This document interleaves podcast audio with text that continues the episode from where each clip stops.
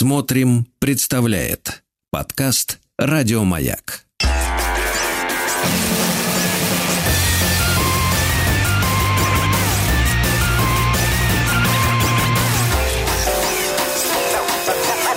Студия Владимира Матецкого.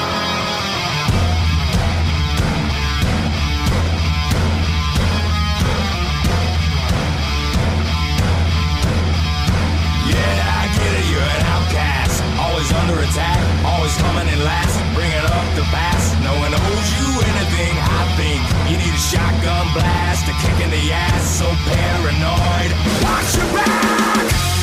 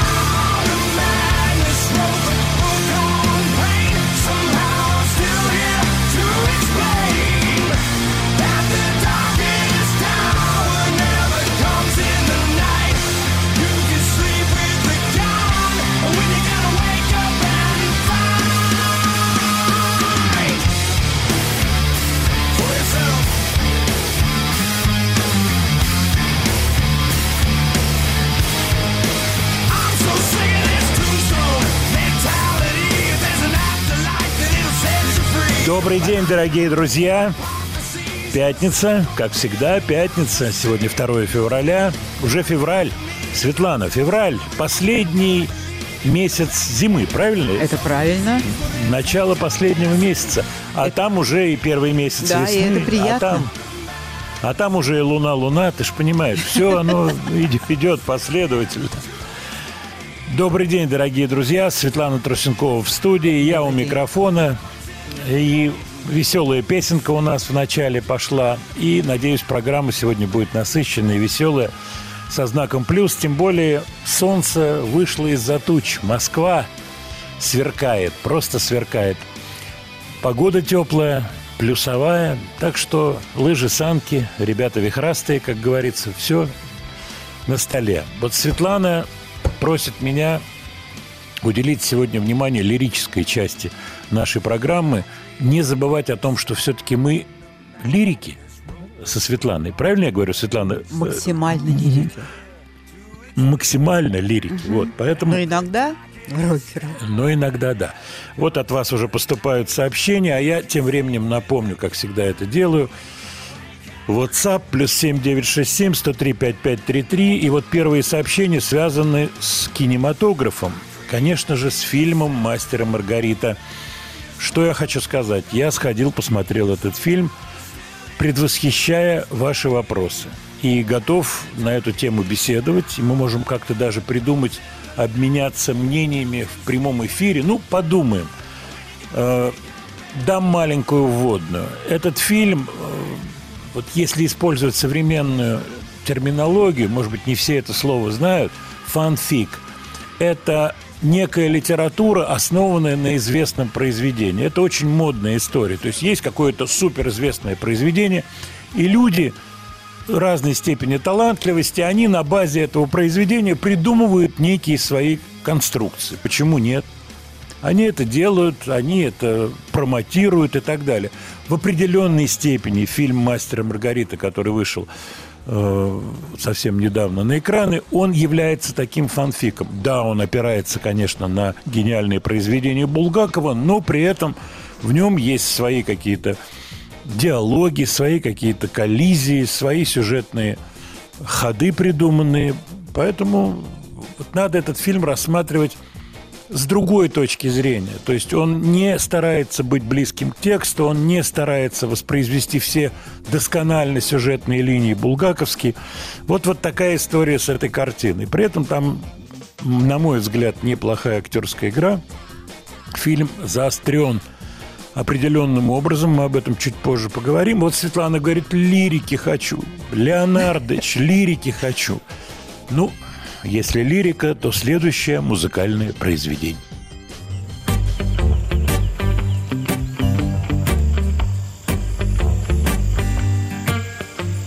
Shout, shout, let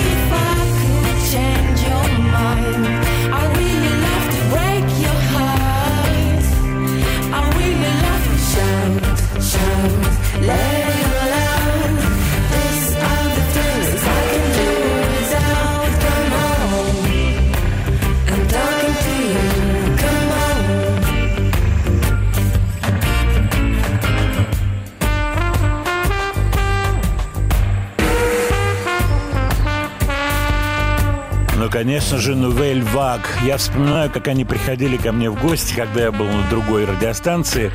И была девушка, если я не ошибаюсь, Марева Галантер ее звали, которая какая-то победительница мисс Фиджи. Симпатичная и невероятно была барышня. Но, как часто бывает, с таким легким элементом, э, вот как вежливее сказать, э, своеобразности. Правильно, Светлана? А. Вот, в- в- с легким элементом вот сказать, что она на всю голову, это было бы некрасиво вообще. Очень некрасиво и не по-мужски, понимаешь? Нет, нет. Согласна это, со это мной? вообще нехорошо. Нет, Это не годится. Это не слово. Очаровательная девочка, да. С изю... Молодец. Вот отлично, Свет. С изюминкой девчонка была. Вот. Они вдвоем приходили. Вторую я не помню, как... Вот что интересно. Как ту, которая пела классно, я не помню, как ее звали. А вот та, которая не очень, может быть, там вокально выделялась, зато ногастая была, рукастая. Вот. И очень-очень такая яркая. Интересный кавер, интересный. Вот от вас приходит сообщение. Да, правильный тон, Владимир Леонардович. Вот надо, чтобы оно и тяжело чуть-чуть было, какие-то вот все-таки заводные вещи и новинки, и вот и вот лирика какая-то, и вот чтобы танцевать хотелось, и вот чтобы старое что-то было, и чтобы на русском языке обязательно было, и чтобы в то же время какие-то супер-супер новинки тоже были. Вот такая вот установка пришла из первых э, 247 сообщений, э, простите, 249 сообщений, которые уже есть. Следующий артист попадает практически подо все. Артист интересный, он австралиец, он и киноактер, он и снимается в каких-то эпизодических ролях в сериалах. Он в группе работает. У него есть, был, по крайней мере, точно коллектив Mercy Arms. У него именно сегодня выходит пластинка с классным абсолютным названием If I Could Sing, если бы я мог петь. Представляете, какая ирония, самая ирония. у артиста по имени Кирин Джей Келлинан. Свежайший трек от австралийского артиста. Похоже на все.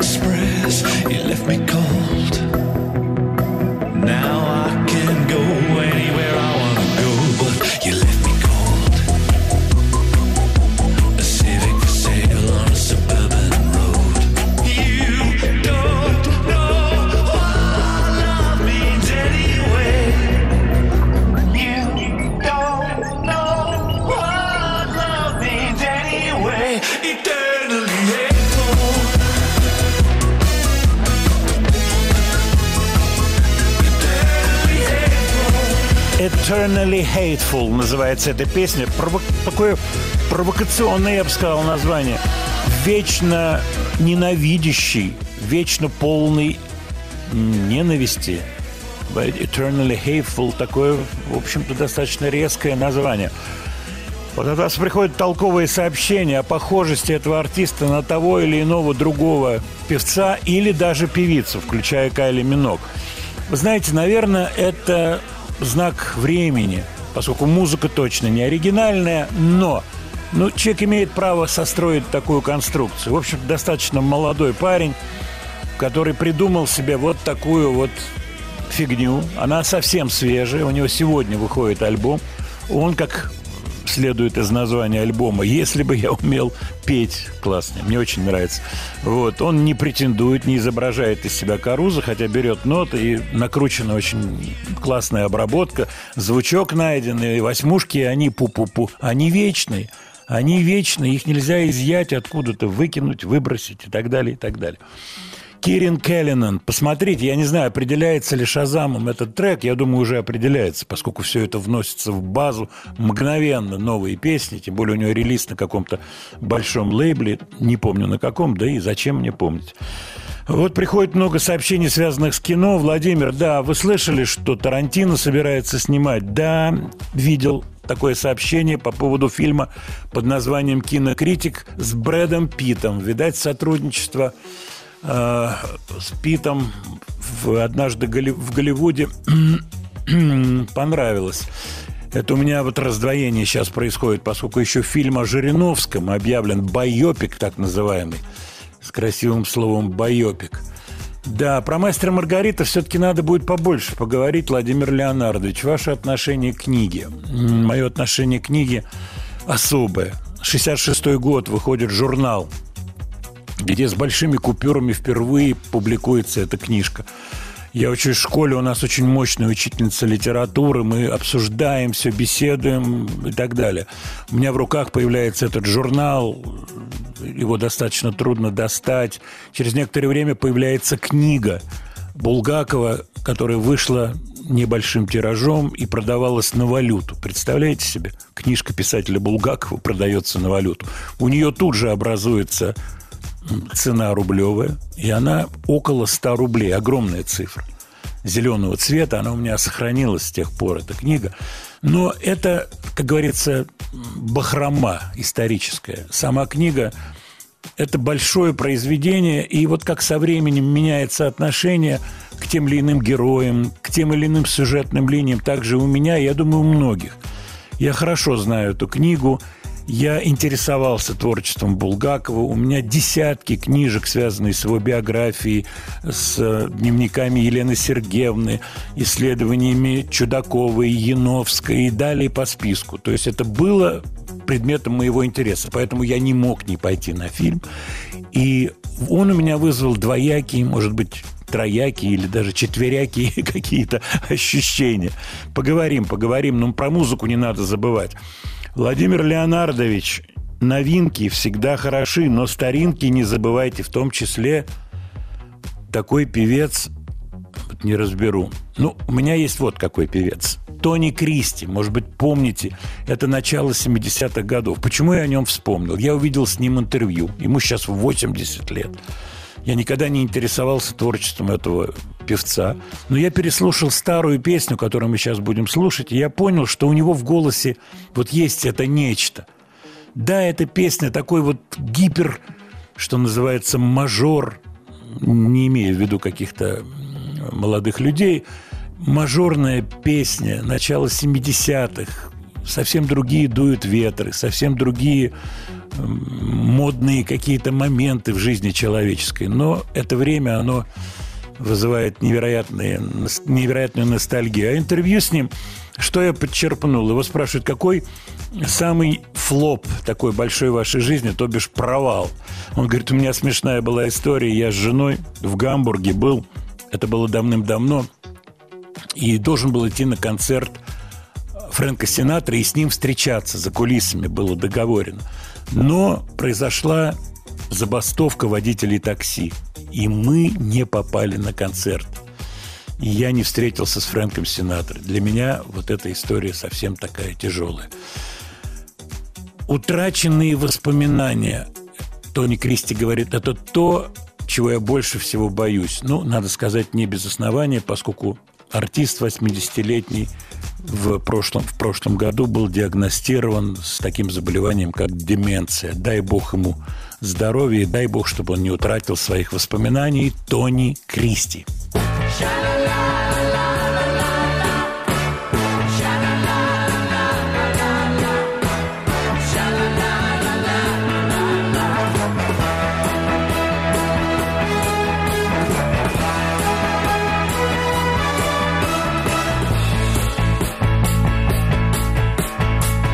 when the day is dawning on a Texas Sunday morning.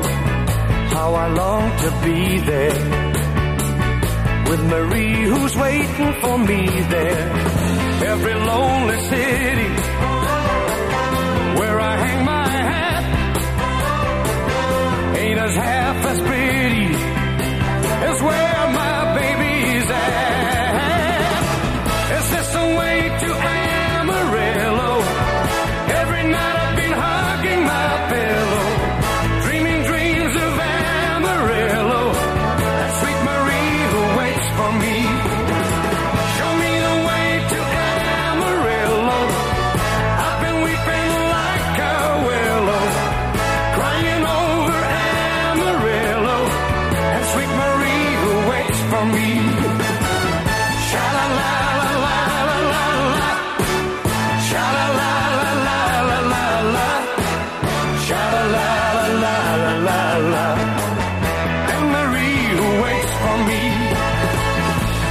church bell ringing. Hear the song of joy that it's singing. for the sweet Maria.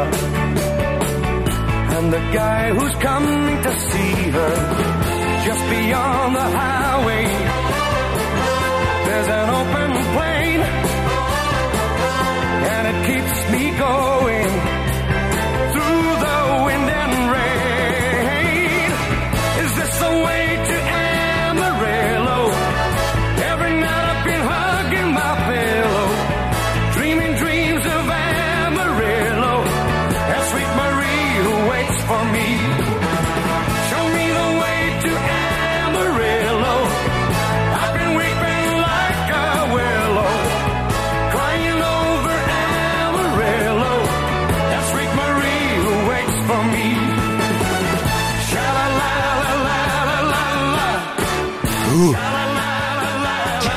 Тони Кристи.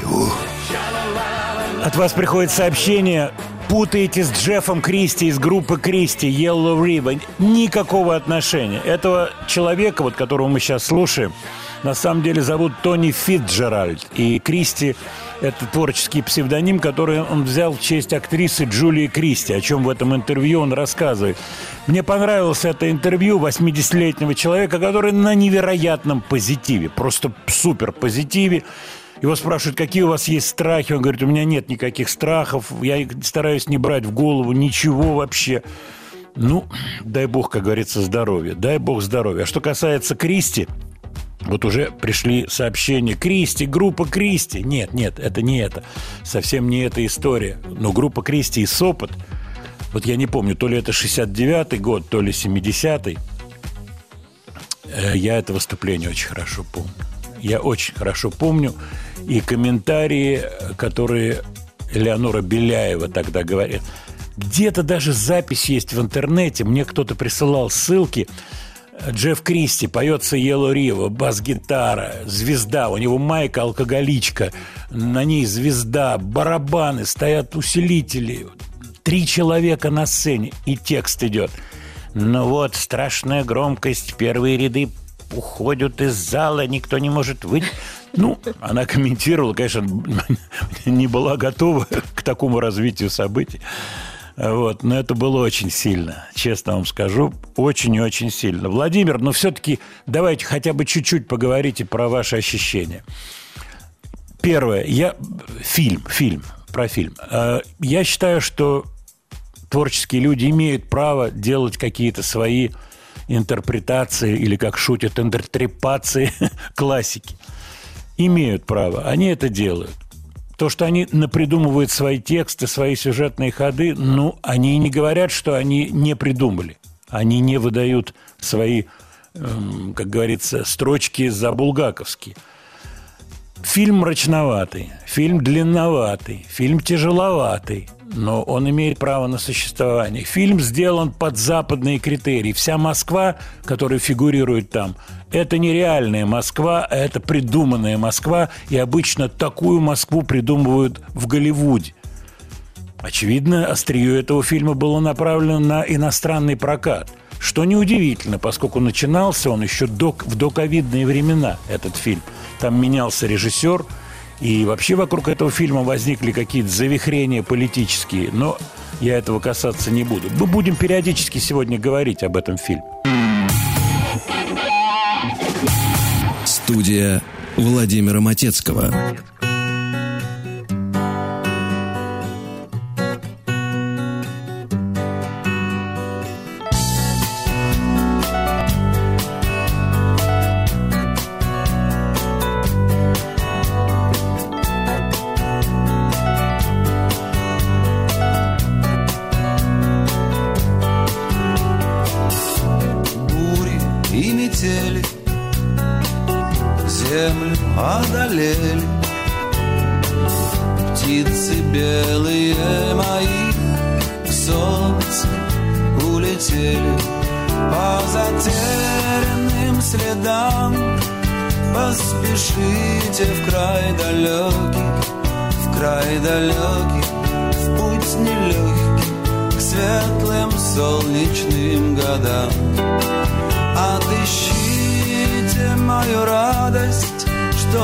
За горем затерялась.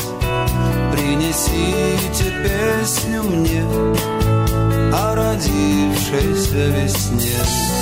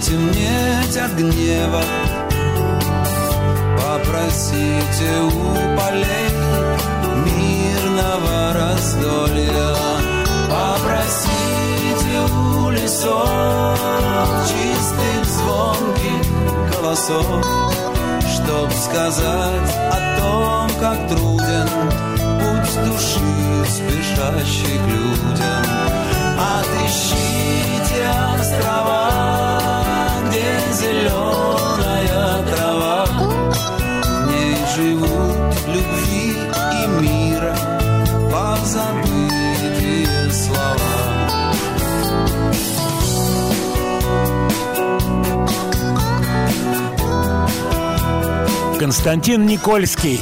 Вчера ему исполнилось 73 года, я его поздравил, мы с ним поболтали. Кстати, когда он был у нас в гостях, мы говорили об этом выступлении в Сопоте группы «Кристи».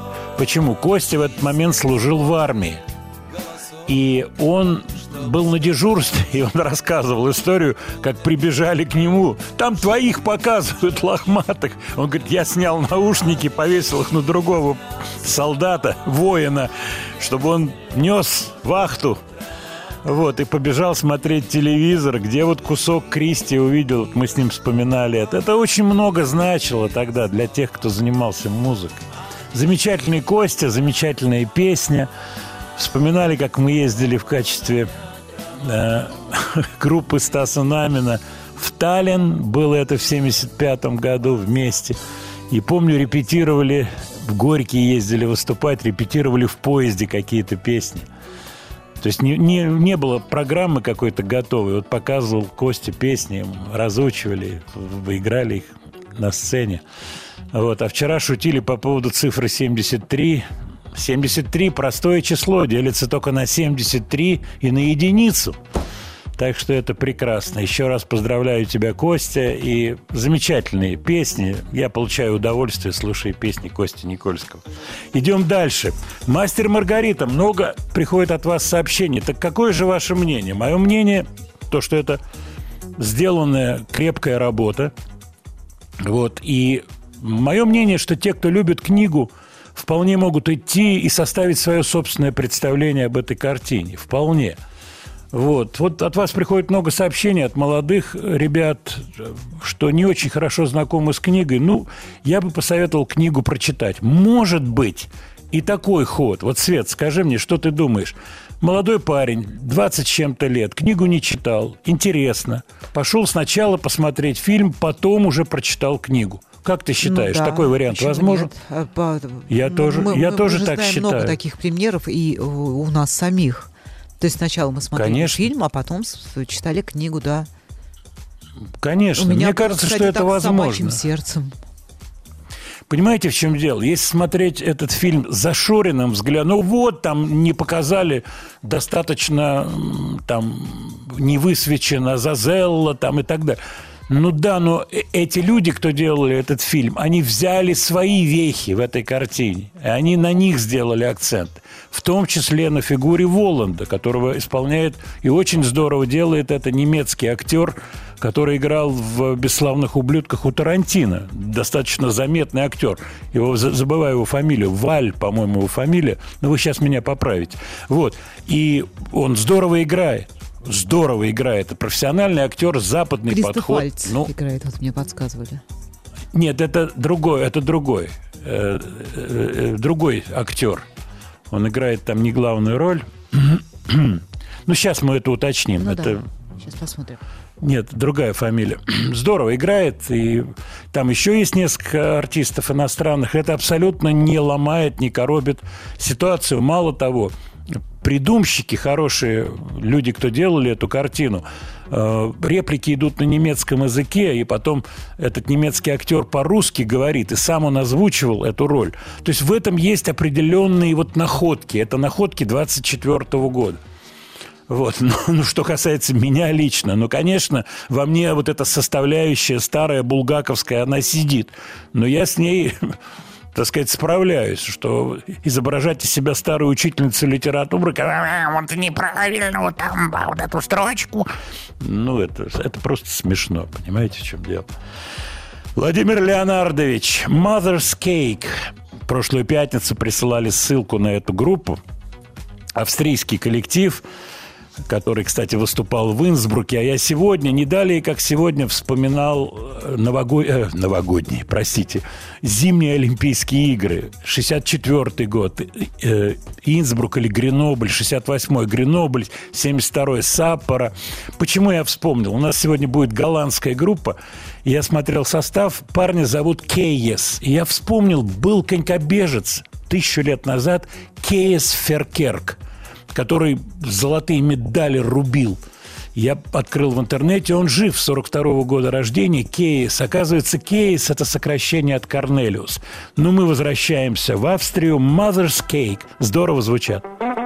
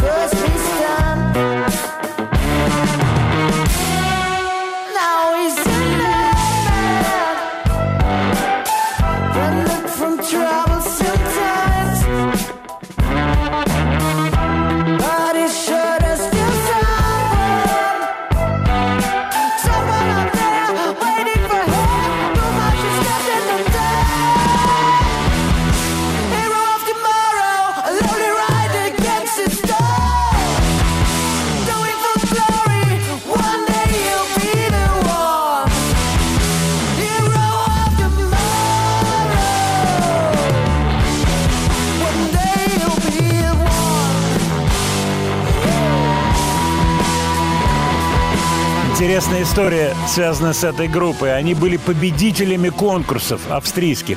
Кстати, в Австрии очень развит музыкальный рынок. Там есть все. Вот свои артисты, они звезды.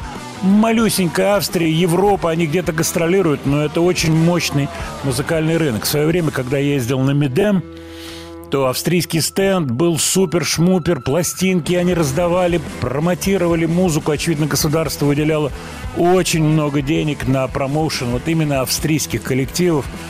Вот. И что-то там достигало каких-то супер вершин, типа группы Опус, там другие артисты.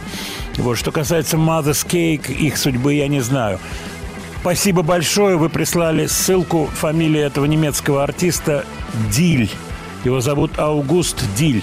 Мне он понравился. Кстати, мне понравился Цыганов и Снегирь. Супружеская пара, насколько я знаю. Я этих ребят не знаю, я с ними не знаком. Вот спрашивают, с кем вы общаетесь из тех, кто снимался в этом фильме. Ну, только Ермольника знаю. Вот. Но у него эпизодическая, в общем-то, роль. И продюсера, одного из продюсеров Толстунова, с кем работал в свое время давным-давно. Игорь был продюсером «Маленькой Веры», работал по «Маленькой Вере». Сейчас поговорим еще. Студия Владимира Матецкого. Еще несколько слов про «Мастер Маргарита», но, судя по вашим сообщениям, мы сегодня в течение всей программы будем возвращаться к этому фильму. Так стоит идти или нет? Я бы сказал так. Если вы не зашорены, сходите. Если вы любите книгу, сходите. Но имейте в виду, это не иллюстративное произведение. Дальше, политическая составляющая. Все, что касается режиссера, я просто не в курсе. До меня какие-то отголоски долетели, что этот режиссер, он америк... Я не знаком с ним. Я не знаю ничего. Дело в том, что информации достоверной у меня в руках нет. Нету этой информации. Дальше, как вот вопросы, которые приходят, как вам кадры с горящей Москвой и так далее. Еще раз говорю, это фанфик, это произведение, которое построено на произведении Булгаков. Как мне лично эстетически Москва придуманная, но они ее придумали, это не Москва из документального кино. Это совсем другая Москва. Это голливудская Москва. Знаете, как в голливудских фильмах, э, фильмах старых изображали русских, там они в присядку пляшут, там медведи. Это из этой серии. Но они руководствовались, производители фильма, своими соображениями. Мое мнение, мне так кажется, они очень хотели международного проката этой картины. Тем более этот режиссер, который снимал э, что-то для Netflix, предыдущая картина, я ее не видел, она была на Netflix. Поэтому, конечно, мысли были такие, что этот, этот фильм с, э, так сказать, вот этим антуражем таким голливудским, это здорово сделано, здорово склеено, очень здорово сделано. Вот, производственно это сделано грамотно. Вот, поэтому сходите. Мрачноватый, длинноватый, темноватый, да. Вот такая вот история. Так, Владимир Леонардович, вы поздравили Костю Никольского, но вчера были дни рождения еще у Льва Лещенко и у Юрия Лозы. Мы их тоже поздравляем, просто я с ними не, не на близком контакте, хотя знаком, конечно.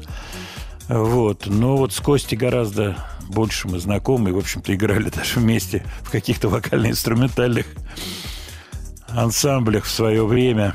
Так, я читаю одним глазом ваши сообщения по поводу тех или иных. Вот Николай пишет по поводу группы Even Beyond, Even Beyond.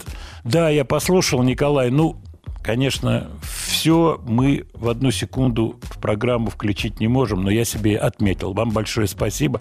Кстати, любые интересные треки, которые вы видите, слышите, где-то они проскакивают. Конечно, присылайте ссылки, и я с удовольствием послушаю. Что-то вставим в программу вместе с вами, что-то используем еще где-то. Будем, как говорится, обмениваться информацией. Владимир, вы затронули интересную тему по поводу спортсменов тех лет. Кейс Феркерк, Гарри Напалков. Это, по-моему, э, Гарри Напалков это был человек, который прыгун с трамплина, если я не ошибаюсь. Наши тоже э, девушки выступали хорошо. Да, Кулакова, если я не ошибаюсь, э, золото у нее было. Вот. Я просто этого Феркерка вспомнил из-за имя Кейес, показавшееся мне странным. Я думаю, боже мой, что это за странное такое имя Кейес, сокращение от Корнелиус. Так, мастер Маргарита опять. Книжка. Ну, по поводу, где взять книжку? Ну, я думаю, что, Свет, книжка, по-моему, А, везде можно есть. сказать, она- везде, да. В любом Да, она в интернете э, наверняка есть. интернет-магазине, в реальном магазине, в библиотеке даже есть, уверена. Я думаю, да. И вы знаете еще что? Вот я рассказал, мое первое знакомство, это 66-67 год, в руки попало мне в виде журнала.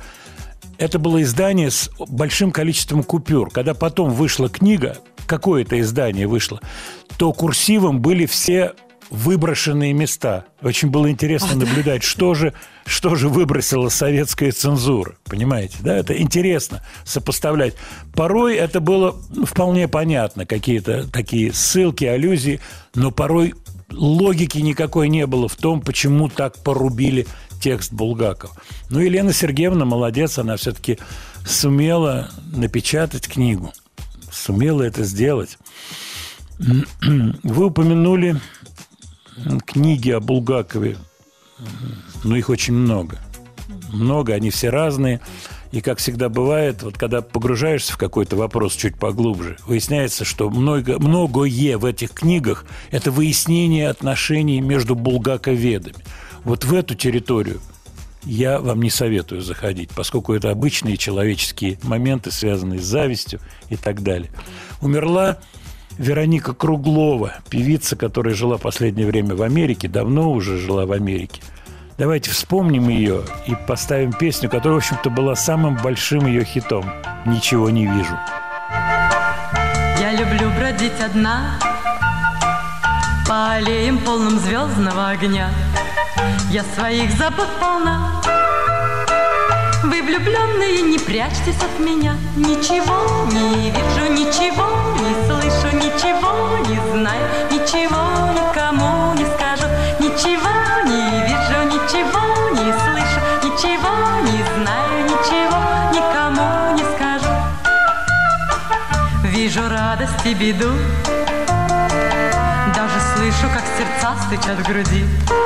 Кто-то шепчет «завтра жду» Кто-то шепчет «ненавижу, уходи» Ничего не вижу, ничего не слышу Ничего не знаю, ничего никому не скажу. А самой мне все равно Если кто-то ждет вечернюю порой Пусть один зовет в кино Или просит погулять меня другой. Ничего не вижу, ничего не слышу Ничего не знаю, ничего никому не скажу. Ничего не вижу, ничего не слышу Ничего не знаю, ничего никому не скажу. Вдруг ударила гроза. Это ты сказал негромкие слова. Заглянул в мои глаза И от счастья закружилась голова Ничего не вижу, ничего не слышу Ничего не знаю, ничего никому не скажу Ничего не вижу, ничего не знаю Ничего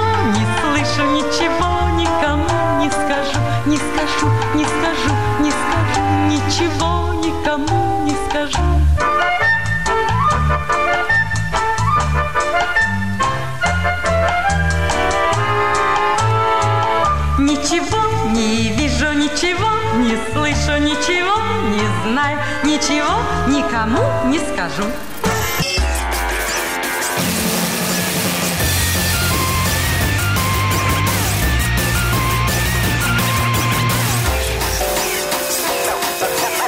Студия Владимира Матецкого.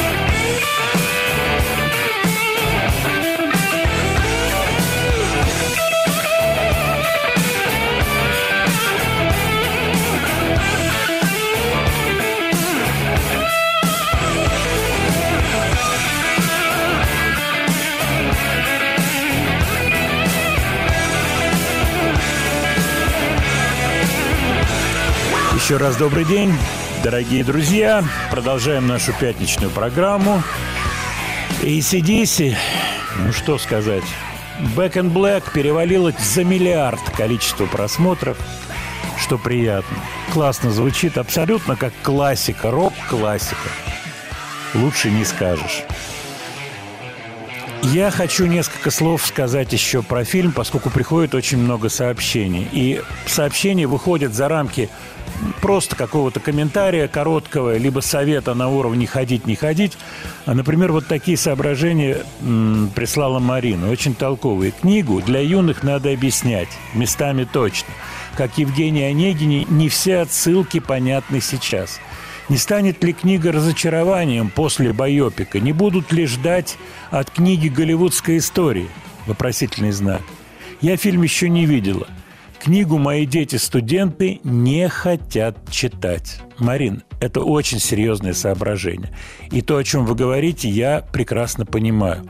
Мало того, на эти темы беседовал в том числе с людьми, которые отвечают за книги и за книгоиздание в нашей стране, поскольку один из этих людей, замминистра печати Григорьев Владимир Викторович, он мой товарищ, близкий товарищ, мы беседовали на эти темы. Это непростой вопрос.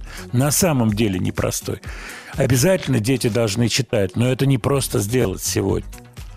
Поэтому вопрос, который вы задаете, он, я бы не сказал, что он скорее риторический, он очень сложный. И я могу ответить лишь на малую часть, на малый сегмент этого вопроса. И вот в каком плане. То, что все-таки надо использовать все возможные подходы, все возможные пути для молодежи для э, ознакомления с классикой, в том числе через байопики. Понимаю, что это не идеальная штука, но это, безусловно, вариант подхода к классике. Все-таки какая-то часть подростков, какая-то часть молодежи заинтересуется книгой, а может быть даже и фигурой писателя, его творчеством и ознакомиться со всем тем невероятным миром булгаковским, который есть на самом деле. Понятно, что от детей сегодняшних миллениалов нельзя ожидать того, что они будут действовать так, как действовал я в свои там 14-16 лет, когда все было закрыто, все было ограничено. Эта книжка, пред- представляете, продавалась на валюту. То есть это фактически издевательство над Булгаковым, который смеялся над этим магазином Тарксиновским, кстати, расположенным на Смоленской площади, угловое здание. Вот он, Тарксин, где продавалось все на валюту, и что Булгаков высмеял. Это что ж такое? Человек работал, починял примус и так далее. Вот как оно в жизни происходит. Поэтому, я думаю, если есть такая возможность подойти к классике через байопик, дай бог, чтобы так получилось. Студия Владимира Матецкого.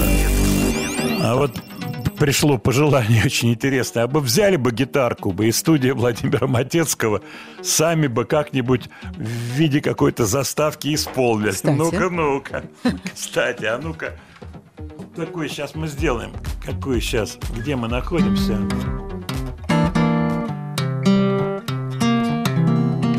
Сту- студия Владимира Матецкого.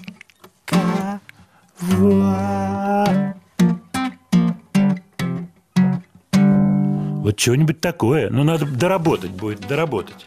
Потому что такие заставки, я вспоминаю заставки Севины, они были такие сделаны, будь здоров как. Надо попридумывать, Они были позаписывать. студийные, на- серьезные заставки. Фух, да, у Сева все это было здорово сделано. По тем временам, опять же, по тем временам. Все пришито ко времени. Ну, что это такое? Знаешь, так всегда. Ну, вот тогдашнее перенести сюда, а сегодняшнее перенести сюда. А если бы нос Сидора Матрасыча да пришить к ушам Виктора Апанасича, вечная, вечная человеческая жизнь. У нас интересная сейчас предстоит история. У меня есть такой товарищ из той жизни, э, очень-очень толковый человек, очень знаменитый человек. Это звукорежиссер мелодии. И больше, чем звукорежиссер мелодии, это визионер, это человек, который увидел какие-то вещи раньше других. Зовут его Юрий Богданов. Он работал в качестве звукорежиссера со многими людьми, проектами, с кем он только не работал. И пометуя историю о синтезаторе Синти 100, а мы как-то о нем говорили, и о студии, экспериментальной студии электронной музыки, которая на минуточку в начале 70-х была в Москве основана. Я, зная то, что Юрий просто изнутри знает всю эту, как говорится, кухню, попросил его рассказать историю появления синтезатора Синти 100 в Москве, вообще историю, связанную с э, образованием вот этой студии электронной музыки, экспериментальной студии электронной музыки. Мы записали с ним интервью, и мы его разбили со Светланой сейчас на две части, поэтому сейчас первая часть рассказывает Юрий Богданов. как все происходило. Советский Союз постоянно, естественно, занимался приобретением современного оборудования технического для радиостанций, для студии звукозаписи, там, в частности, Мосфильм, э, оборудование для телевидения и так далее. Этим занимался внешторг, естественно. Вот. И э, западные партнеры, представителем которых был один э, бизнесмен от Симонса, он э, привозил в Советский Союз всевозможное оборудование и устраивал выставки. Вот одну из таких выставок в 1972 году организовали на «Мелодии», точнее, на студии ВСГ, которая к «Мелодии» относится, относилась, вернее. Вот. И он привез туда звукозаписывающее оборудование, пульты, консоли многоканальные, магнитофоны. В то время в Англии был разработан э, звуковой синтезатор электронный 100 от фирмы EMS. Вот. И он почему-то решил его тоже захватить. Подозреваю, что без всяких надежд на то, что его смогут э, у нас приобрести, ну, нас же постоянно они считали немножко, так сказать, дикими азиатами.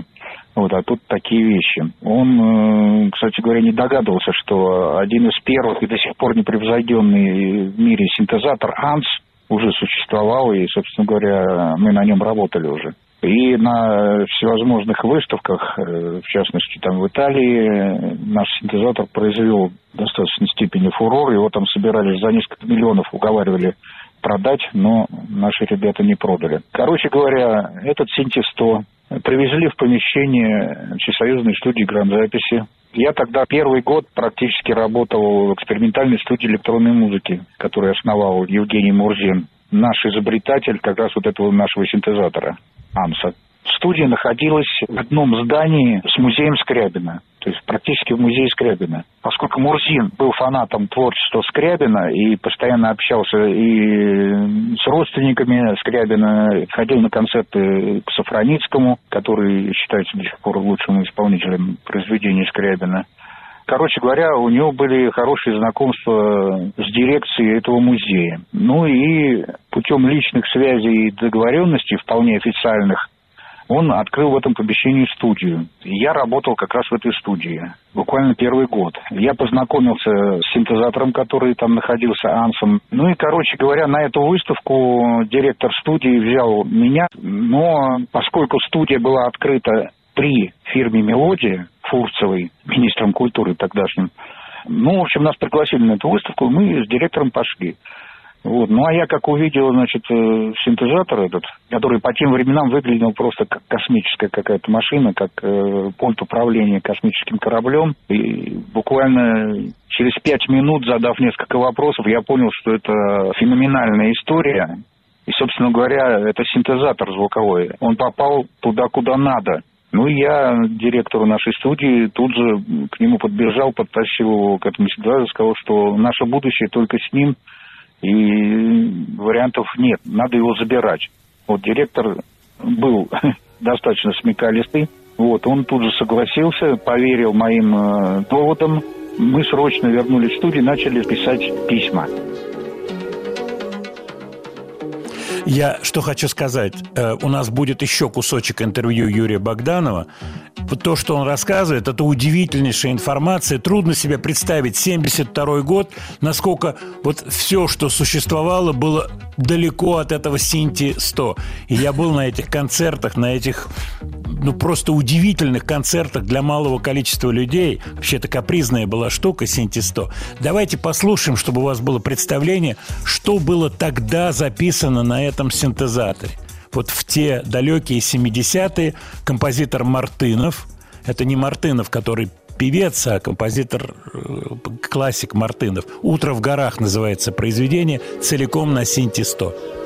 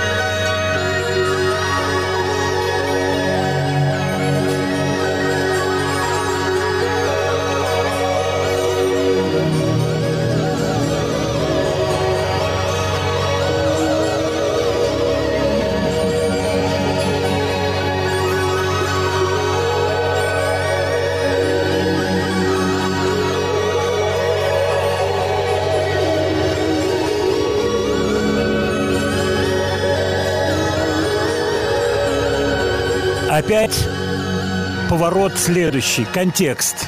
Вот представьте эту музыку в начале 70-х годов. Понимаете, о чем идет речь? Нигде таких звуков нельзя было сгенерировать, только вот в этой точке, точке, про которую рассказал Юрий Богданов. Удивительная штука. Купили этот синтезатор.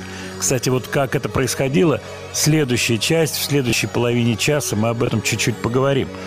Вот. Я думаю, что нельзя забывать про это. То, что в советской стране все-таки были экспериментаторы, которые занимались этой музыкой. Кстати, среди них был и Эдуард Артемьев, и э, Рыбников Алексей был. Вообще такая группа была вокруг Юры Богданова.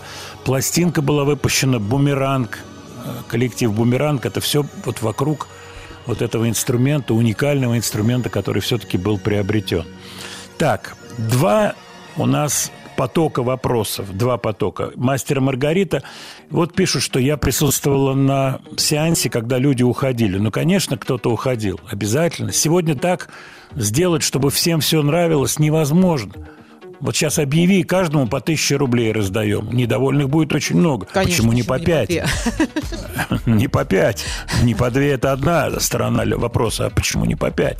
Поэтому, конечно, кто-то уходит. Я смотрел весь фильм. Владимир, а вы все пос... Да, я посмотрел весь фильм. Еще раз повторяю, он длинный, он темный, вот, он грузный, этот фильм, но он такой, они сделали Нет, ну такое здесь кино. э, то старшее поколение тоже нужно понимать, потому- ну, непривычно для них, но они имеют право ну, посмотреть свой, свою версию. Да, Свет, но молодое поколение, я это вижу вот на примере своего внука, он не может смотреть фильм «Старик Хатабыч», Ну да. поскольку у него совсем по-другому уже голова устроена. Э, Это он не виноват, это жизнь так раскидала. «Старик Хатабыч» – очаровательный фильм, и надо придумать какую-то форму, чтобы ребенок мог посмотреть старые мультфильмы, тот же «Старик Хатабыч», но это не делается автоматом. То есть это не делается так. Усадил ребенка, включил ему Хатабыча, и он смотрит. Нет. Он через пять минут, возможно, встанет и убежит. И вот очень много приходит сообщений воспитательного характера. Как, как сделать, чтобы интересно было.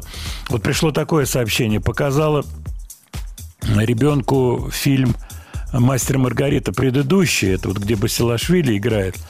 Вот, спросила, будешь, будешь книжку читать? Буду, ответил ребенок. Ну вот, пожалуйста, так сказать. Кстати, у меня нет отторжения на тот фильм. Ты помнишь его вот фильм, где музыка Корнелюка? Да, конечно, помню. У меня нет отторжения. Критики Абсолютно, некоторые его громят, разрывают на части. Но тоже у критиков своя работа, они должны все громить и говорить какие-то вещи такие. Вот, они громят и «Булгаковское собачье сердце», а я этот да, фильм то очень я, кстати, люблю. и- читала эту статью и не очень поняла, почему, за что. Да, и, очень люблю Евстигнеева актера, очень люблю.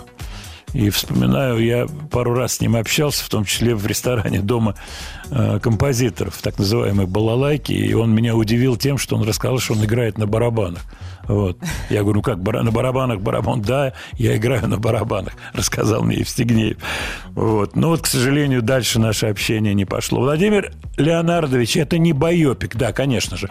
Строго говоря, фильм «Мастер и Маргарита» ни в коем случае не байопик, поскольку bio, biography – эпическое биографическое произведение. Но элемент байопика, наверное, есть за счет того, что вставлена линия самого автора в фильм. Но я не буду то, что называется, спойлерить, вы сами захотите, если посмотрите этот фильм. Другая половина вопросов. Лирика. Дайте лирику, дайте рок-лирику. Поехали.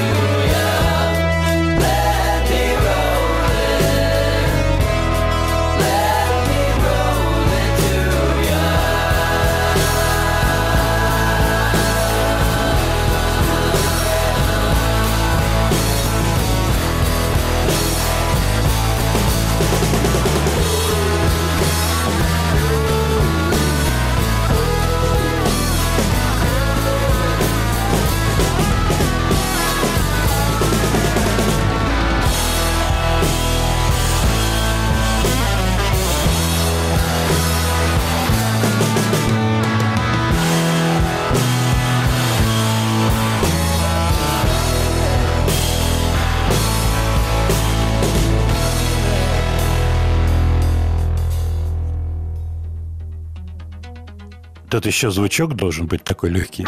Ну ничего. Вот. Отлично, отлично. Брэндон Бенсон, вот кто поет эту штучку маккартневскую «Let me roll it». А у меня в руках журнал свежий, совсем Моджо. Обратная сторона, куплена реклама. э, Capital Records, MPL, э, Universal Music. Вышел Band on the Run в таком stripped и ну как бы минимализированном варианте. Вот. Когда вышел? Сегодня вышел, 2 февраля. Но я п- решил поставить интересный, довольно редкий кавер на Let Me Roll It в исполнении артиста, который работал если не ошибаюсь, вообще масса проектов у него было, в том числе такой заметный очень проект Брэндон Бенсон с Джеком Уайтом, которого я очень люблю. Джек Уайт из White Stripes, а Бенсон работал с ним в проекте The Raconteurs. Так что вот такой вот немножко корявый, обрати, а вы, наверное, обратили внимание, с симпатичной губной гармоникой. Просто замечательный, тембрально очень похожий на Led Zeppelin первый диск на Юшук. Мне понравилось это очень. Так, ваши сообщения, их очень много, и они все на 90% касаются мастера Маргарита. Вот Евгений пишет.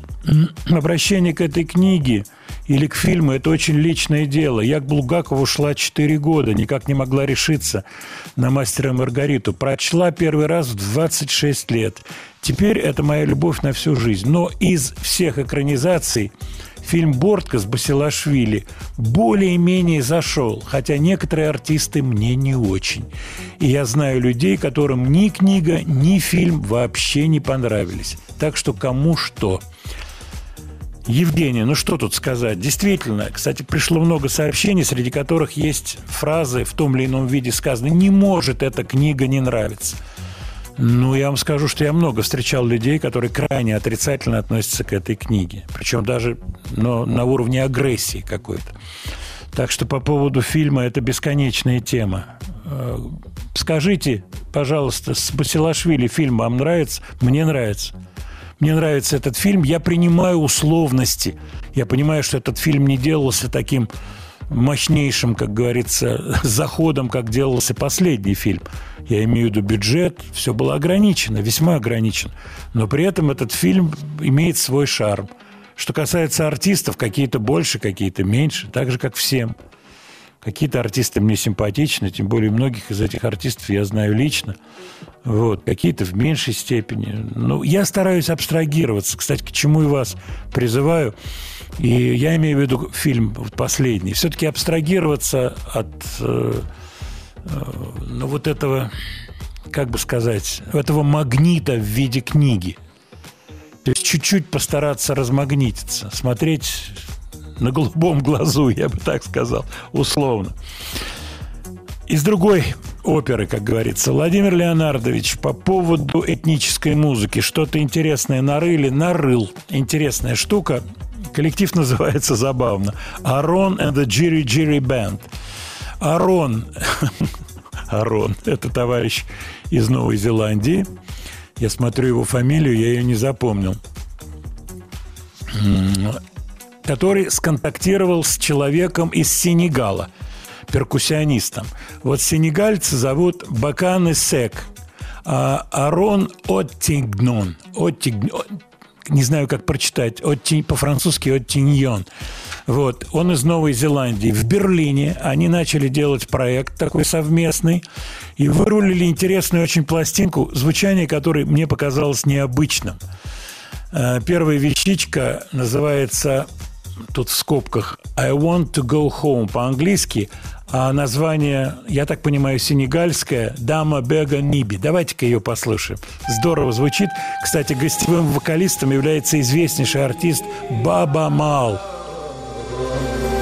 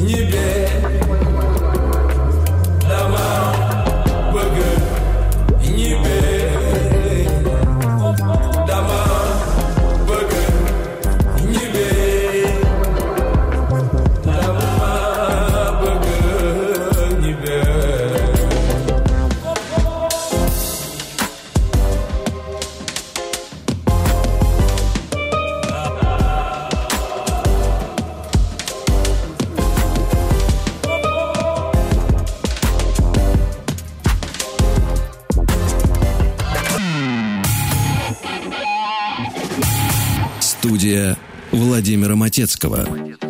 Интересные слова Ушинского сейчас прозвучали, которые, в общем-то, коррелируются с нашим разговором по поводу «Мастера и Маргариты». Очень даже коррелируется. Приходит от вас очень много сообщений по поводу воспитания детей. Чтобы дети смотрели старые муль- мультики советские фильмы, надо ограничить э, их в, в западных мультиках современных. Да, это понятно, но правильно ли это? Ребенок будет выпадать из контекста детского, если он будет общаться с детьми какими-то. Хорошо бы было, чтобы у него и то, и другое укладывалось в голове, причем правильно укладывалось. А это уже задача потруднее. Ушинский говорит, что внутренняя работа, она компенсирует внешние впечатления. Ну, одна из мыслей, которая сейчас прозвучала. Но и внешние впечатления у ребенка должны быть, набор внешних впечатлений. Не все себе это могут позволить. Это упирается в финансовые, как говорится, истории человеческие. Кто-то может куда-то поехать, а кто-то поехать не может. Поэтому это все очень-очень непросто и неоднозначно. Мы сегодня давали кусок интервью, первую его часть с Юрием Богдановым, знаменитым человеком, который работал звукорежиссером на «Мелодии» и был у истоков образования экспериментальной студии электронной музыки, которая в Москве существовала с 1972 года. Инструмент Синти 100, который был куплен, вот он рассказывает про эти истории и про то, вот мы остановились на моменте, как появился этот Синти 100, стало понятно, что его надо покупать, а купить его могли за государственные средства, и решающим здесь было решения, которые приня- решающим были решения, которые могли принять Министерство культуры и такие организации очень мощные на тот момент, как Союз композиторов СССР. Продолжаем интервью Юрия Богданова. Э, Написали письмо, значит, Союз композиторов прежде всего. Вот, дело в том, что у нас была студия электронной музыки, и к нам э, постоянно приходили композиторы. Ну, вот, в частности, всем известный Эдуард Артемьев, Владимир Мартынов. Э, Ну, в общем, люди были очень известные. Шнитки, Губайдулина, Эдисон Денисов. И, собственно говоря, значит, мы написали в связи с этим письмо в Союз композиторов. Э, Затем э, копии написали э, Фурцевой, министру культуры. Попросили помощи у Хренникова, секретаря Союза композиторов. Попросили помощи у Дмитрия Шостаковича, написали им тоже. И, к моему удивлению, вот, они все поддержали. И даже Фурцева дальновидно дала добро. Да, и, естественно, мы Косыгину еще написали письмо. Вот Косыгин э, пообщался с Фурцевой и резолюцию на, на нашем обращении написал оплатить. Это буквально произошло там в течение нескольких дней, очень оперативно. Мы по простоте душевной просто приехали э, значит, на склад, где хранилось после выставки оборудование, и просто забрали ящики с этим синтезатором, привезли к себе. Ну и тут что параллельно что происходило? То есть выставка вернулась э, в Англию, и хозяин Питер Зиновьев, кстати говоря, сказать, потомок э, русских эмигрантов, он хватился, что не приехало, собственно говоря, самое главное. Его детище, где-то его потеряли. Месяца два он искал его. Не понял, что надо ехать просто и разбираться. Ну и выяснилось через некоторое время, что аппарат забрали какие-то люди и увезли. Ну и вот чуть в обморок не упал. Какие люди, дикие русские, что они с ним сделают. В конечном итоге он добрался до нашей студии, нашел. Значит, у меня аппаратная закрытая дверь, и я, значит, из- ну, громкие звуки издаю на этом синтезаторе. Дверь открывается, в аппаратную заглядывает такой джентльмен с очень злобным выражением лица, просто возмущенным. А я весь там в звуках, э, я лохматый, значит, бородатый, безумный глаз. Вот, я на него тоже так зыркнул, и он сразу же, так сказать, не знаю, испугался или нет, сразу же дверь закрыл. Минут через десять меня приглашает директор студии в кабинет. Там сидит этот товарищ и выясняется, что вот он хозяин Синти 100. Я сначала, потеряв дар речи, потом начал восторженные оценки давать этому синтезатору. Вот. Но мы провели Питера по э, нашей студии, он увидел АНС. Он вообще не подозревал, что в Москве есть студия электронной музыки. Ну и увидев наши физиономии, Питер Зиновьев понял, что, наверное, имеет смысл оставить это этим сумасшедшим ребятам. Тем более мы дали ему всевозможные гарантии, письменные, документальные, о том, что э, приказ уже есть об оплате, и что мы гарантируем, что если что-то не то, то мы отправляем его на родину. Это был Юрий Богданов. Потрясающие истории о том, как создавалась эта студия электронной музыки. Я повторюсь, наверное, но сделаю это с огромным удовольствием. Мне повезло, я был на этих выступлениях. Синти 100, я увидел эту машину. Я видел, с какой бережностью обращался Богданов и все, кто на ней работал, вот перечисленные композиторы, которые записывали э, произведения. Если я не ошибаюсь, чуть ли не круглый, круглосуточно работала эта система вся, а это было мощное такое, невероятно сложное и выглядящее как действительно пульт управления космического, космического корабля э, конструкция, выглядящая конструкция. Вот, но звуки она издавала волшебные. Я помню, что были проблемы, связанные с тем, что э, прибор перегревался. То есть там были какие-то моменты, связанные с охлаждением. Не все получалось, и приходилось выключать, чтобы остывало. Еще и пробки и так далее, и, наверное. и так далее. Да, это очень интересная штука. Я думаю, что мы продолжим разговоры на эту тему про истоки электронной музыки у нас в стране. Напоминаю, это 72 год. Представьте себе, 1972 год. Не везде на Западе синтезаторы в этот момент были. По крайней мере, это было диковином. Это было в диковину. Так, ваши сообщения. А где сейчас этот синтезатор? Ну вот, э, так сказать, конечная часть э, интервью, она, наверное, еще будет продолжение, где Юрий расскажет историю этого синтезатора, куда же он в конце концов попал. Он был огромный. Так, ваши сообщения. Очень опять много по, по- по поводу «Мастера Маргарита». Вот, есть отторжение на этот фильм у людей, и это тоже понятно, и есть симпатия к этому фильму из тех, кто посмотрел его. Владимир, скажите, а когда вы были на показе, много было людей в зале? Нет, четыре человека было, но это был утренний сеанс, поэтому я не думаю, что это является показателем. Что можете сказать про кавер на песню «Алсу» Леона? Не слышал. Николай спрашивает. Я не слышал.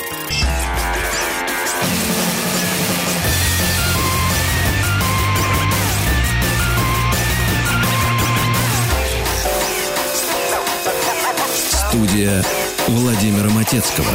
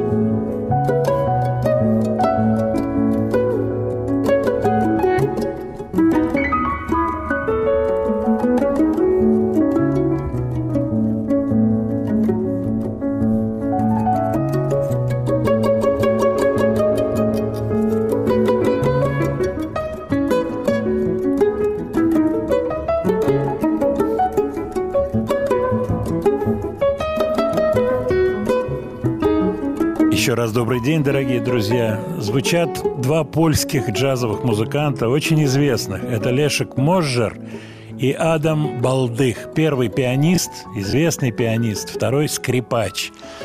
Вот такой коллаборативный релиз недавно вышел у них. Очень интересная пластинка. Рекомендую. Кстати, сразу после окончания программы, как всегда, в телеграм-канале будет вывешен список песен, которые прозвучали, песенные, разумеется, произведения инструментальных, как в данном случае.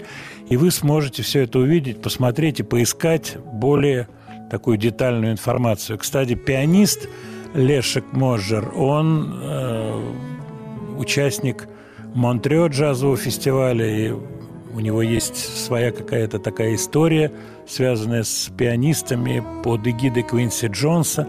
Начинал он э, в составе э, кларнетиста Эмиля Ковальского давно уже. Он 70 71 года рождения.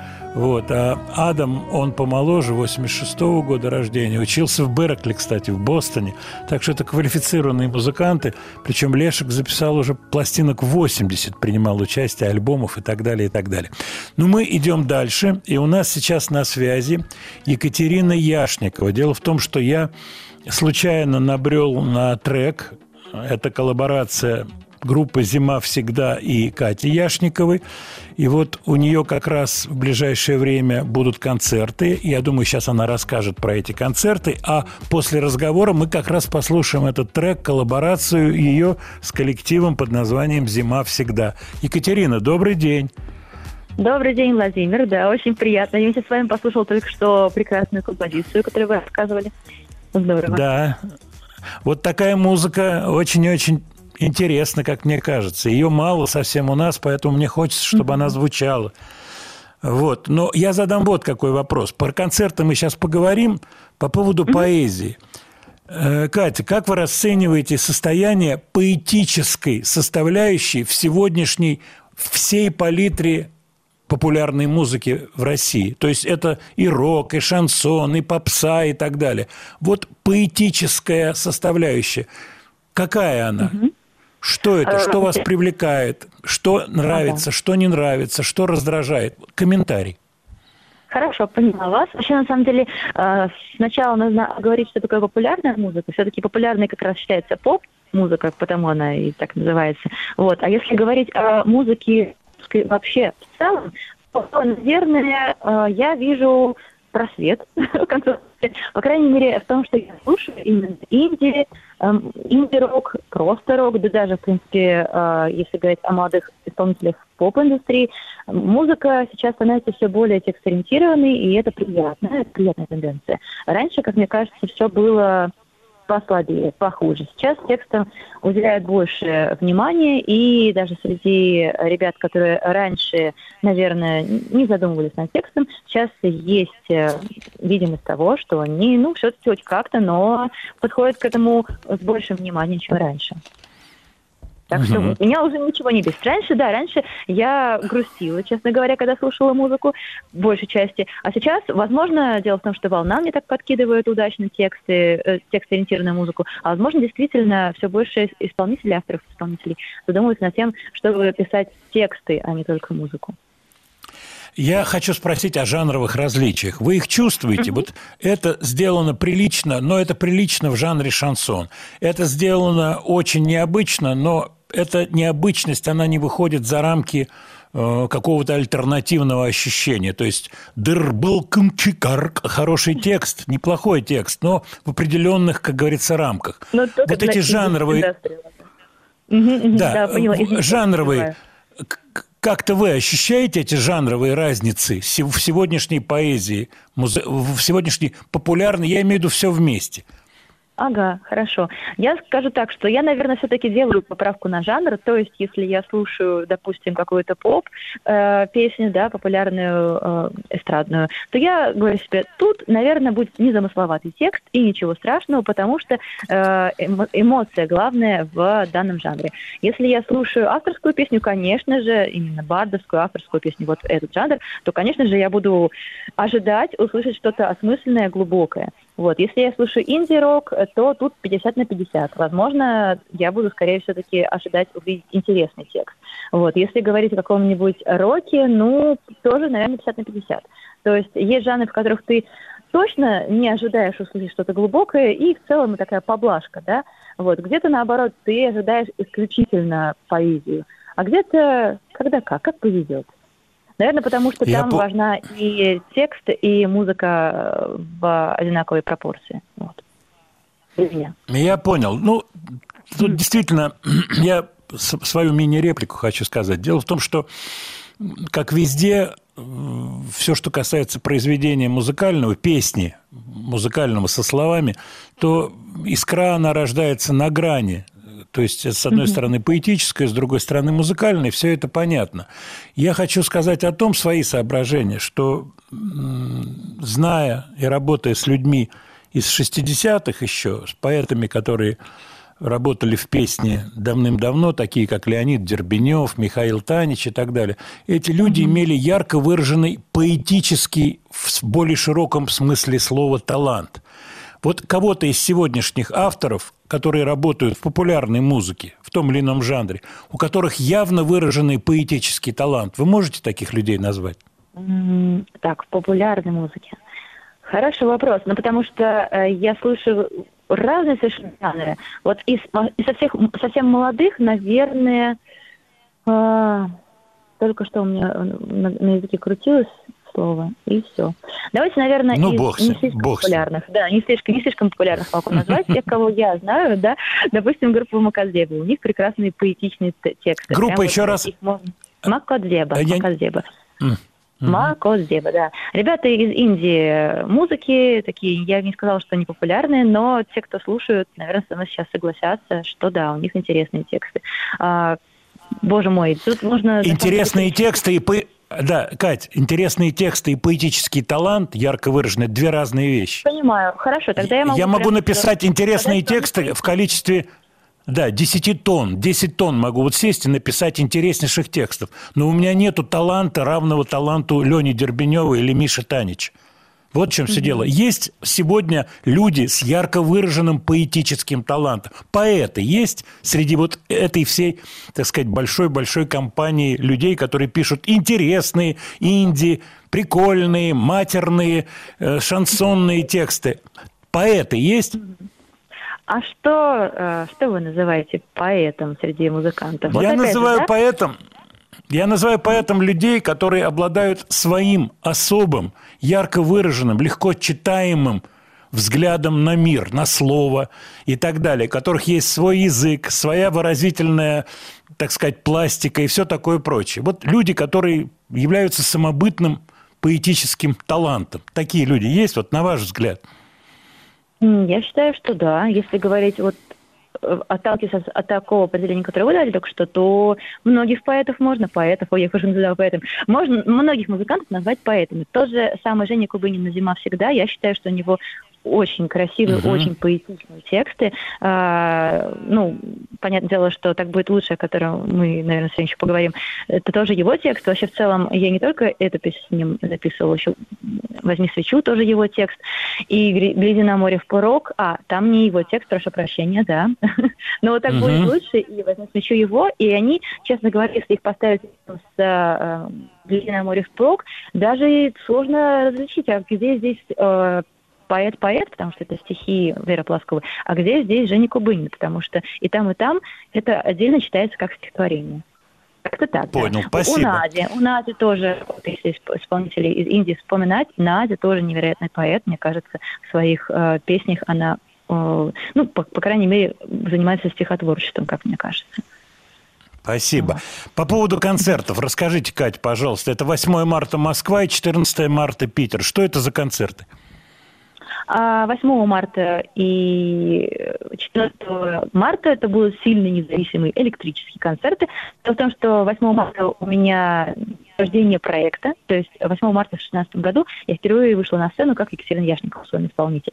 И вот каждый 8 Мгм. марта я отмечаю в Москве таким праздничным концертом. Так что в клубе «Правда» на Накатинской будет такой прям яркий, э, нежный, с большим количеством песен о любви, концерт, где еще будут подарки, скорее всего, для девчонок, все всех, кто придут. 14 марта я приеду с такой же программой в Питер, чтобы ну, не обделить э, ребят из северной столицы. Вот. Спасибо. Это была Да, Екатерина билеты Яшникова. Спасибо, Кать. А мы слушаем песню, которая называется «Так будет лучше». Это коллаборация «Зима всегда» Екатерина Яшникова. Спасибо. Спасибо.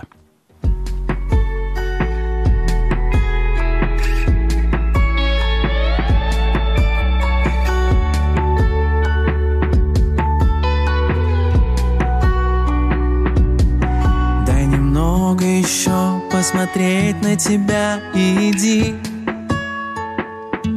Так будет лучше. Так будет лучше За собой лишь руины в моей оставляя груди.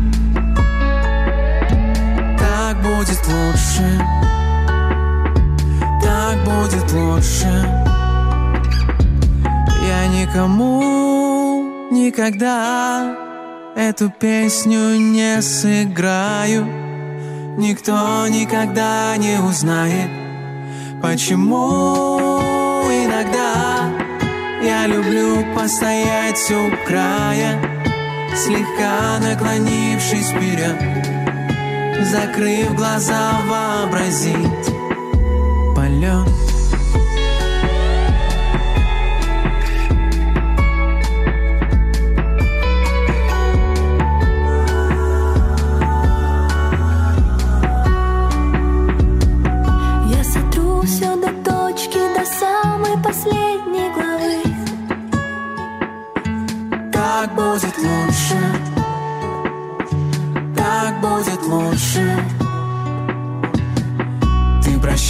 Прощаешься, не выходя из моей головы. Так будет лучше, так будет лучше. Я никому никогда эту песню не сыграю. Никто никогда не узнает, почему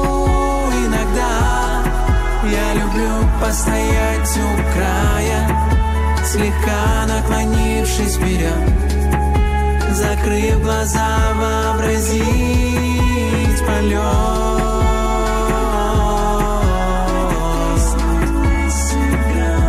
Так будет лучше, так будет лучше.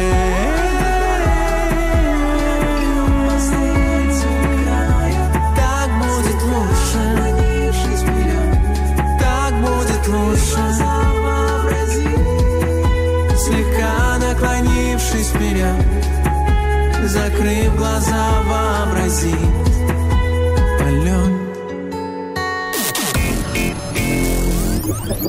Студия Владимира Матецкого.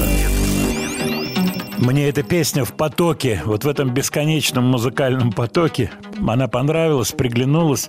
Я совсем мало что знаю про Катю Яшникову, и вот мне понравился наш разговор, Свет. Мне кажется, что это интересно. Вот да, как ты считаешь, интересно. Слушателям? сидели, с интересно? Мгм. Да, какой взгляд на творчество, как люди видят что-то. Тем более поэтическая составляющая. Это огромная-огромная и на самом деле трудно оцениваемая вещь, очень непросто.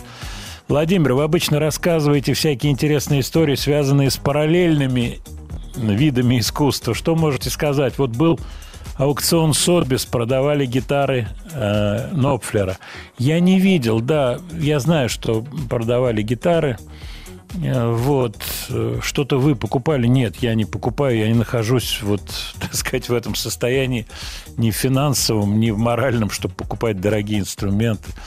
Вот. Но кто-то, очевидно, покупает, конечно же, они имеют стоимость, и это вложение денег, и в наше непростое, а я сейчас имею в виду вообще глобально, что в мире происходит время, безусловно, для кого-то это серьезное вложение денег. Что касается изобразительного искусства, я пару дней назад был в музее искусств Пушкина. Там заканчивается выставка «Это испанцы», это Веласкес, Эль Грека, интересная. И в здании, которое слева, бывший автоэкспорт. Что значит, я там жил всю жизнь, поэтому у меня какие-то привязки из той жизни. Раньше там было автоэкспорт. Надпись такая была красивая. Вот. Так вот, в этом здании это русская, советская живопись, которая имеет отношение к Испании, то есть какие-то испанские аллюзии. Там такие фамилии, как Бакст, Кончаловский. Вот. Интересно, если вы любите изобразительное искусство, то сходите. Это интересно. Единственное, что выставка заканчивает работу свою на этой неделе, наверное. Можно посмотреть в интернете. Народу довольно много, к сожалению.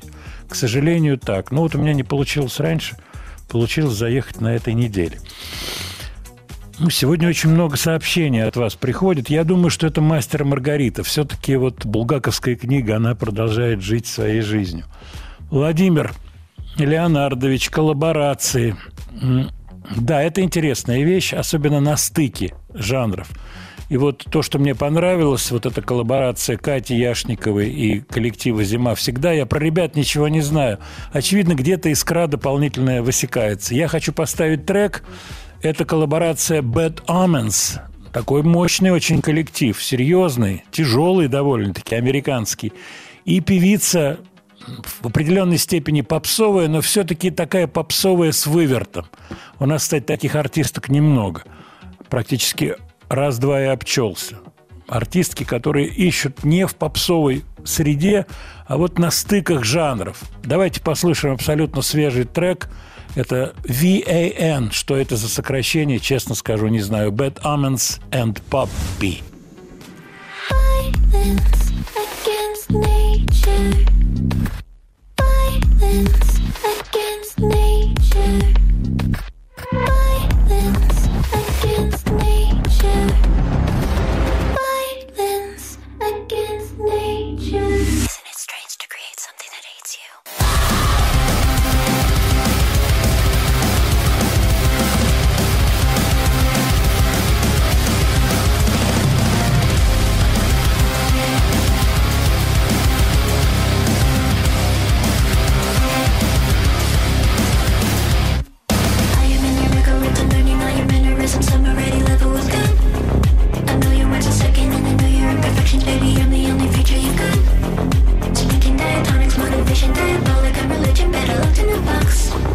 Picture perfect image, baby, I am everything that you're not.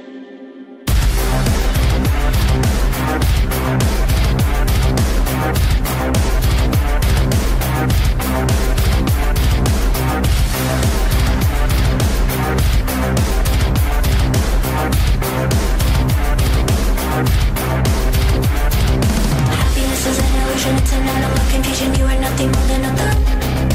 Existential execution, just a fluke in evolution. History already forgot. You've been running from me, that the dirt all second coming, and I'm here whether you like it or not. Initiated operation of your own extermination. Now it's too late for you to stop.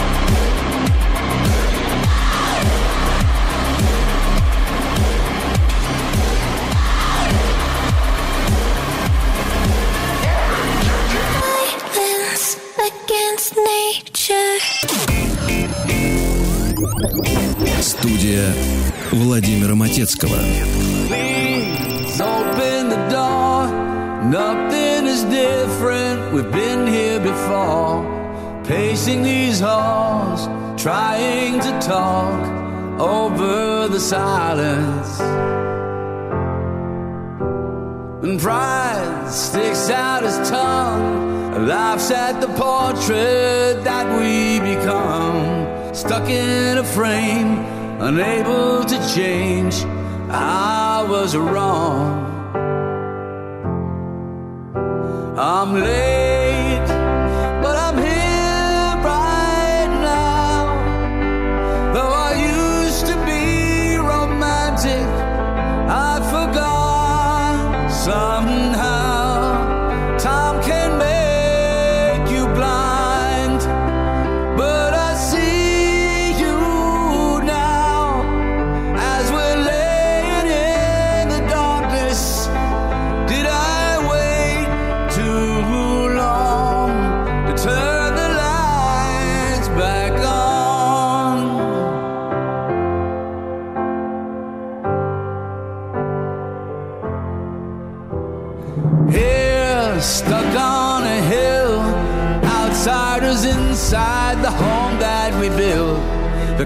Settles in, it's been a long winter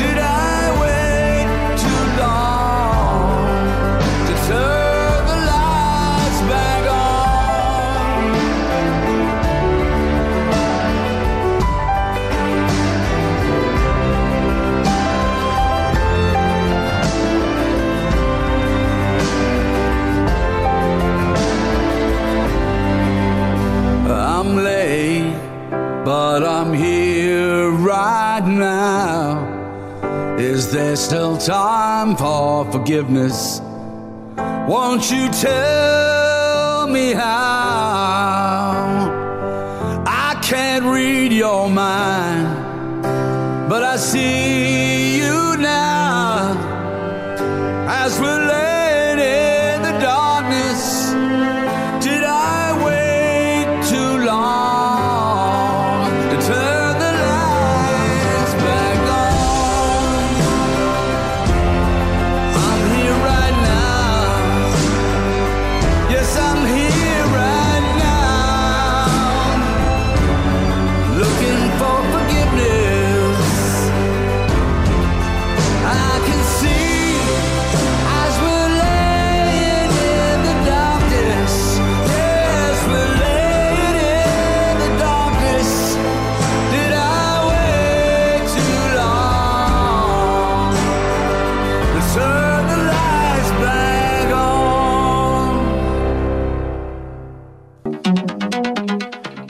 Был Билли Джоэл, новая песня. Он давным-давно не выпускал никакого нового материала. Я сейчас слушался слова.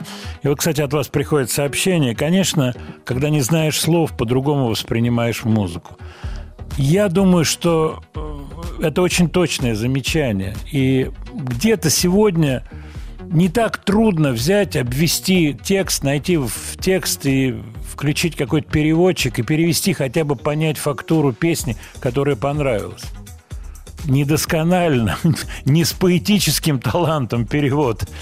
Кстати, перевод поэты, великие поэты, большие занимались переводом. И вообще много на эту тему различных разговоров, когда переводчику отводят роль порой оригинального автора. Вы меня понимаете, что непонятно еще, что было в оригинале, но вот этот текст, который мы знаем, канонический текст, он во многом генерирован переводчиком. Ну, даже электронный простой перевод, он дает ощущение от э, песни. Вы знаете, какие-то вещи, вот французские или итальянские, я иногда просто смотрю, особенно итальянские, поскольку я знаю много слов, но не могу переводить песни.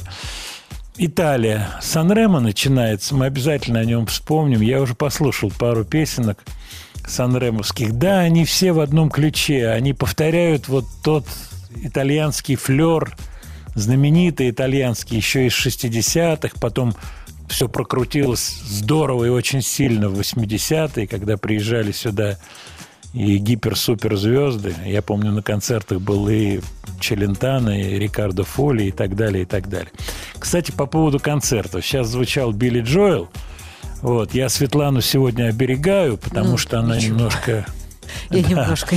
Она немножко простужена, я ее оберегаю. Но, Свет, скажи пару слов, поскольку я не был на московском концерте Билли Джоэла, а ты, я знаю, была. Я была, да, но сказать, что я помню, что было на концерте, давно это было.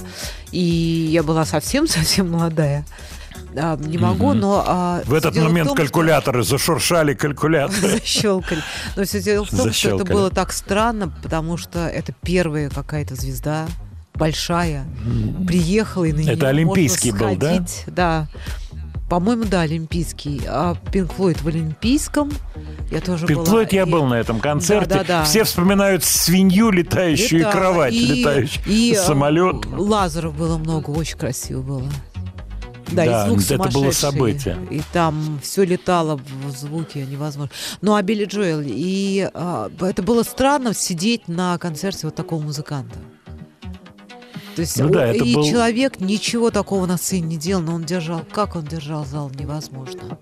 Это был необычный опыт для тогда для людей. Это Да, еще да, был да. Советский Союз, это было 88-й, наверное, необычно. не знаю, 87-й, 87-й. Да, да, это, это где-то вот в, в этот Девятый. момент я не был. Да. Я смотрю на сообщения наших слушателей. Есть сообщение, э, вопрос такой, который можно развернуть на час, можно на более, более как говорится, протяженный срок. Например, расскажите, пожалуйста, о Юрии Айзеншписе, вы же его знали.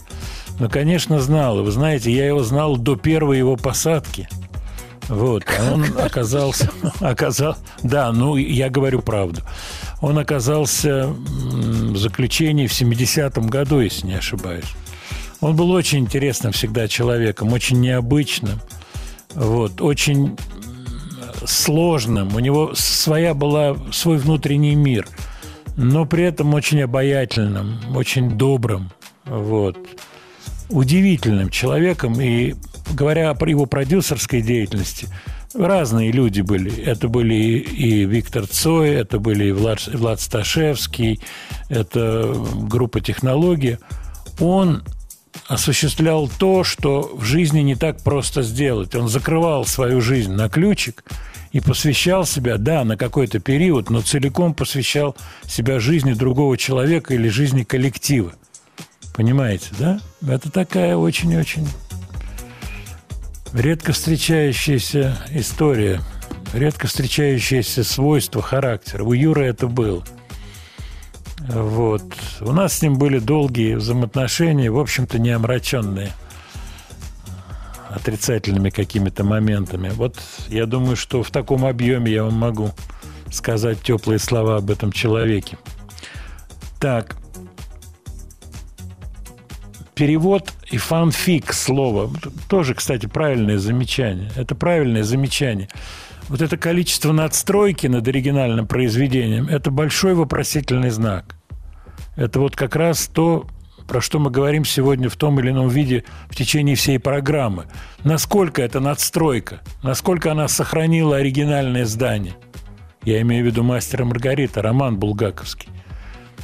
Целесообразно было так много надстраивать или нецелесообразно? Для кого-то целесообразно, для кого-то неприемлемо. Бесконечная тема. Бесконечная тема. Владимир, чего-нибудь заводное, рокерское попроще. Кстати, по поводу дуэта Bad Omens и Поппи, А, вот эта аббревиатура, ну, конечно же, слышна там мгновенно. Для этого не надо знать английский. Это violence, violence against nature. Это насилие над природой. Вот о чем пела Поппи и Bad Omens. А мы сейчас послушаем группу попроще, но весьма заводную. Spaced. Коллектив называется «А «Вещица Landslide. Оползень».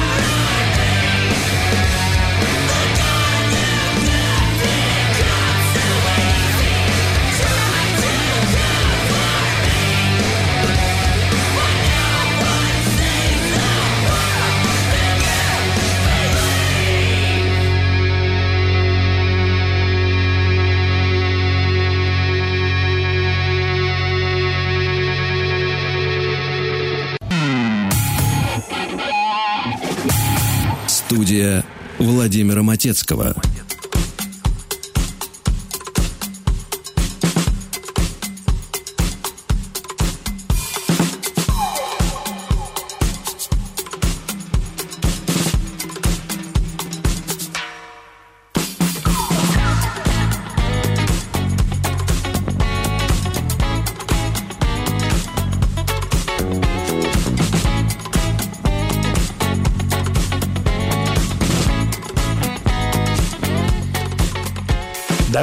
Потихоньку подводить итоги. Вот на этой музыке забавно. Я в самом начале говорил про голландский коллектив из Маастриха, где есть Кейес, он же Корнелиус. Мы вспомнили спортсменов наших 60-е, 70-е годы, иностранцев, и наших. Я вспомнил еще одну фамилию. Жан-Клод Килли был такой э, горнолыжник, который три золотые медали рванул и в слаломе, и Биг Джи. Вот, это тоже было в те далекие годы. У нас тогда не был развит этот вид спорта. Он был большой звездой. Кстати, президент э, в 2014 году, в 2014, его награждал орденом Жана Клода Келли. Был такой момент. Вот, он жив-здоров.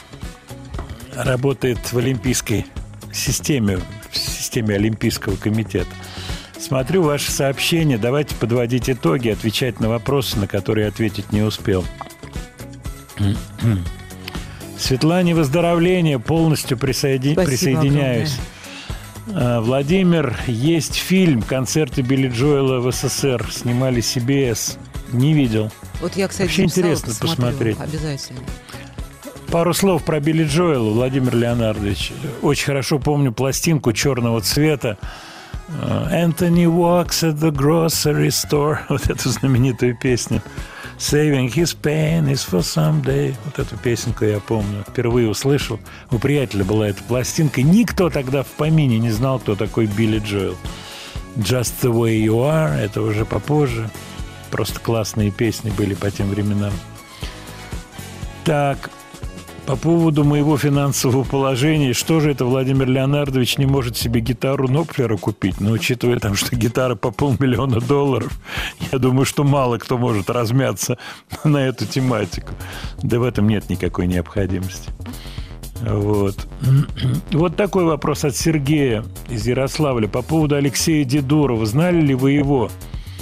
Рок-кабаре «Кардиограмма». Дедурова я знал. Меня с ним знакомила замечательная артистка, которая работала в театре на Таганке, Вика Кузнецова. Она играла главную роль в фильме «Яма» по Куприну. Она, к сожалению, ушла из жизни. Мы с ней учились в одной школе. Замечательная просто Вика Кузнецова. Вот она меня с Дедуровым э, знакомила. Moving Up из пластинки Stranger 77-78 номер один. Точно, Игорь правильно прислал. Stranger, черная пластинка. Э, Джоэл молодой совсем около стеночки сидит на обложке, и сзади висят боксерские перчатки. Я вот помню эту обложку пластинки. Вот приятелю привезли эту пластинку из Америки. Было очень удивительно это слышать. Никто про него вообще знать не знал и ведать не ведал. Владимир, сыграйте что-нибудь на гитаре. Ну, давайте до следующей пятницы какую-нибудь загадочку подготовлю. Что-то сегодня по Битлз мало Владимир Леонардович отметился. Ну, еще не вечер, во-первых. Так что вот настоящая авторская программа, когда разговор идет обо всем. Это правильно. Музей искусств Пушкина стоит идти? Я думаю, стоит, но вопрос, связанный с очередью, с количеством людей. Надо просто это в интернете посмотреть, если это возможно, чтобы вы не попали в очередь на холоде. Такое бывает. А вот Павел пишет из Новосибирска по поводу мастера Маргариты. В 2005 году пришел в гости к отцу и застал по телевизору диалог трех людей. Диалог трех людей. Разговор трех людей, я вас поправлю, ладно, Павел, на патриарших. Я спросил, что это, пап? В ответ получил. Ты что, не знаешь, что это? Это же мастер Маргарита. Там дьявол посетил Москву, и одна девушка э, продала душу этому дьяволу. Мне, как рок-музыканту, этой информации было достаточно, чтобы начать смотреть, а потом и читать. А потом Булгаков стал любимым писателем. Павел, Павел, просто супер история. Просто супер. Электронная музыка сегодня, действительно, это было интересно. Полностью с вами согласен. Юрий Богданов рассказал, но не до конца. Я думаю, что э, мы еще его попросим рассказать истории, связанные с возникновением вот электронной музыки. В ротацию итальянский ресторан. Да-да-да-да, точно, про Билли Джоэла. Anthony works at the grocery store. Я помню даже эти строчки. Это было давным-давным-давно. Но чтобы вас не разочаровывать, какой-то компромисс найдем. Битловская песня, но исполняют не битлы. Всего вам хорошего. До следующей пятницы.